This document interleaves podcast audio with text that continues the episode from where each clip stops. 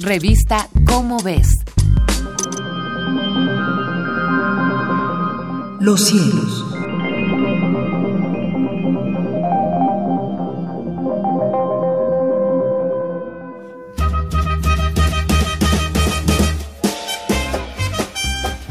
Soy José de la Herrán y me da gusto presentar a nuestro amable auditorio las efemérides astronómicas correspondientes al mes de septiembre que publica la revista Como ves, editada por la Universidad Nacional Autónoma de México. Pues mes de lluvias y ciclones en ambos océanos, pero aún así esperamos tener algunas noches despejadas. En el hemisferio norte a eso de las 22 horas tenemos Alta en el oeste la constelación Pegasus, seguida de Andrómeda, constelación en la que se halla la gran galaxia del mismo nombre, Andrómeda, nuestra vecina más próxima, situada a dos y medio millones de años luz de nosotros.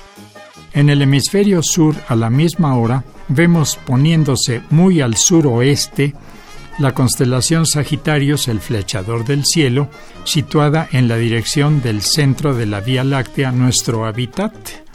Este mes no ocurre ninguna lluvia de estrellas de consideración. Y las efemérides astronómicas son el día 4, Neptuno en oposición, esto es lo más cercano a la Tierra, el día 12, máxima elongación oeste de Mercurio, visible en el este al amanecer, el día 13 la luna en perigeo, a 370.000 kilómetros de la Tierra, el día 16 Mercurio a un décimo de grado de Marte, o sea, una conjunción muy cerrada, el día 17 también una conjunción cerrada de Venus a medio grado de la Luna, y el día 18 otra vez una conjunción muy cerrada entre Marte y la Luna, y va a haber probablemente una ocultación. El día 19 Venus a medio grado al norte de Regulus. El día 22 es el equinoccio de otoño. Esta es la fecha en la que el día dura lo mismo que la noche en todo el planeta. El día 26 Saturno en conjunción con la Luna. El 27 Luna en apogeo a 404 mil kilómetros de nuestro planeta.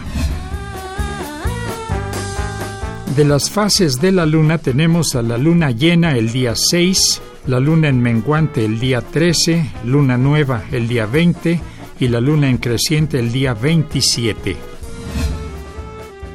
José de la Herrán se despide de nuestro amable auditorio, deseando a todos, como siempre, muy buenas noches, astronómicas, por supuesto.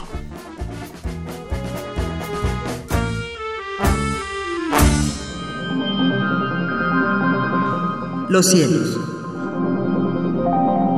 Una producción de la Dirección General de Divulgación de la Ciencia.